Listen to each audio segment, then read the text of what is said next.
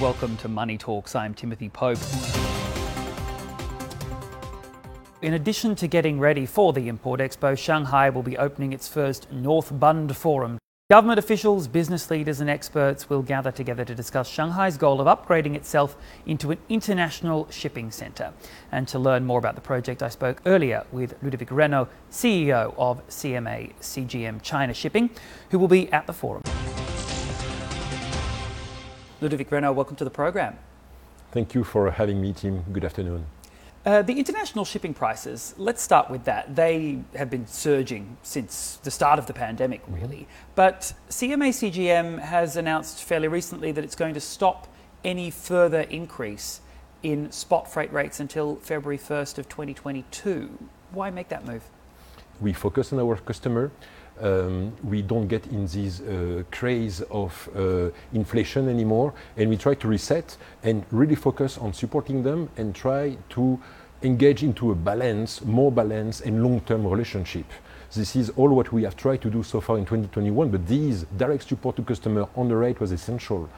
All over the year, what we have tried to do is to support them with capacities uh, to unprecedented level Capacity-wise, the equipment, the asset, for instance, we have invested in new capacity, which we've taken deliveries this year, but also we have invested in second-hand ship. 42 second-hand joined the fleet this year.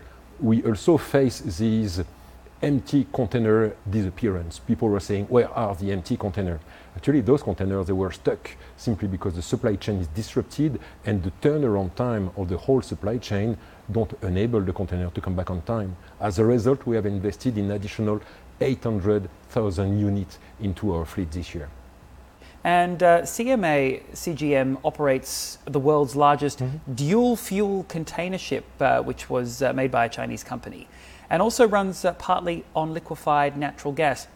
Why do you consider LNG to be the best technology available to, uh, to help the shipping industry go green? We have invested in LNG ships, indeed, produced with a partner here in China who has taken the challenge to develop those uh, jewel of technologies when we talk about energy of tomorrow's, we were the very first carrier two years ago to run our ship with biofuel, biofuel produced with biomass. It was the very first. People could not really believe in it, but it works.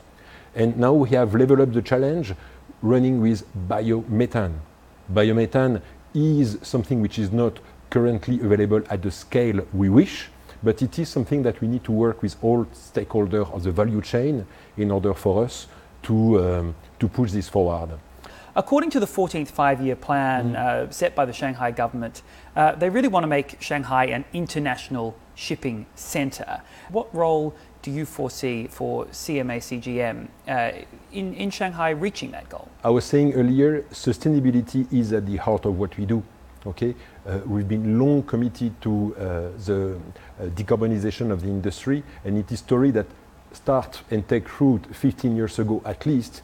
In everything we were doing and investing, our target was to leverage the very best of available technology today. We have developed this year a set of very innovative value-added services that enable any customer shipping with CMA CGM to measure, analyze, reduce, and even offset their carbon footprint. And you can see those initiatives are all answering directly the objective set by the Shanghai government, and we are very excited to, at our humble level, contribute to, uh, into the making of Shanghai as an international shipping center.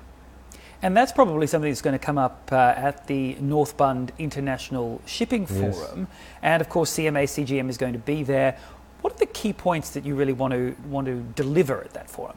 Uh, we believe in inclusiveness and we hope through this forum to be capable to uh, embrace more of the industry players in our sustainable journey and hopefully okay, uh, trigger these little sparkle that enable everyone to contribute to a, a, better way of doing things.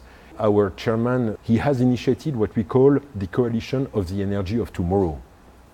This coalition gathers today no less than 17 international big, big names from different horizons, but they are all focused on developing new technologies, new energies toward a greener mobility. And this is a whole concept that we wish to be able to bring forward during this North Bund International Forum. Ludovic Renou, thank you so much for joining us. Thanks again for having me.